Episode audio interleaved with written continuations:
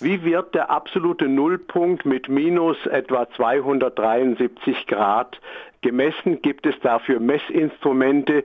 Gabor, also wie, äh, jetzt heute ist ja der Winter eingebrochen, wie misst man Temperaturen am absoluten Nullpunkt? Gut, beim Winter ist es noch relativ leicht, da kennen wir alle unsere Thermometer, aber diese Thermometer kann man natürlich nicht irgendwo hinhalten, wo der absolute Nullpunkt ist. Der absolute Nullpunkt liegt bei, wie der Hörer gesagt hat, bei minus 273,15.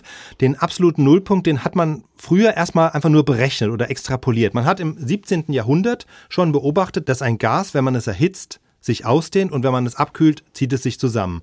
Und dann hat man irgendwann mal versucht auszurechnen, okay, also wie weit kann sich denn das Gas zusammenziehen? Das ist eine einfache Korrelation. Je kälter es wird, desto kleiner wird das Volumen. Wann ist das Volumen bei Null? Und dann hat man das einfach extrapoliert und hat festgestellt, ah, das ist so bei minus 240 Grad der Fall. Diese minus 240 Grad ist ja gar nicht so schlecht für eine Schätzung aus dem Jahr 1699. Aber klar war dann auch bald, dass die Rechnung so nicht gehen kann. Man kann sich einerseits nicht wirklich vorstellen, dass das Volumen eines Gases auf Null geht. Ja, wer soll das dann sein?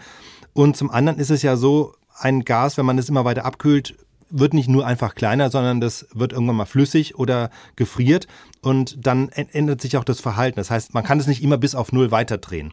Man hat diesen absoluten Nullpunkt dann auf eine andere Art ermittelt. Und zwar ist es ja so, dass Temperatur physikalisch gesehen ein Ausdruck der Bewegung der einzelnen Teilchen ist. Also je schneller die Teilchen sind, desto wärmer ist es, desto mehr wärmer ist in dem Gas zum Beispiel.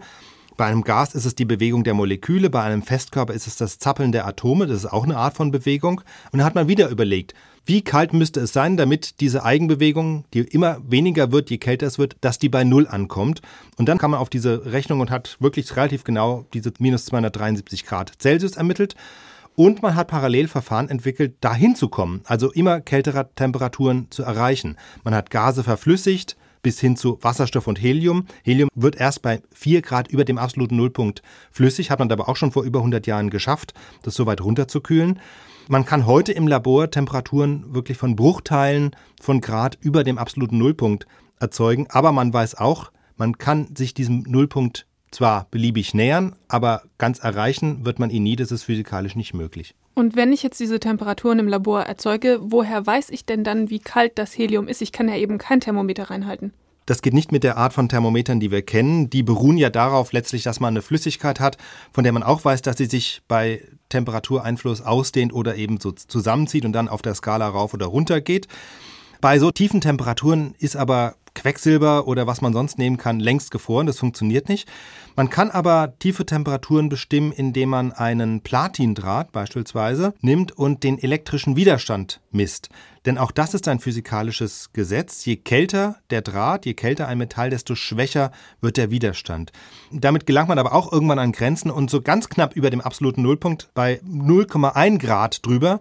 Da nutzt man dann spezielle Kristalle, die enthalten radioaktives Kobalt und das Kobalt zerfällt mit einer bestimmten Rate zu Nickel. Dabei entsteht Strahlung, die kann man auch messen.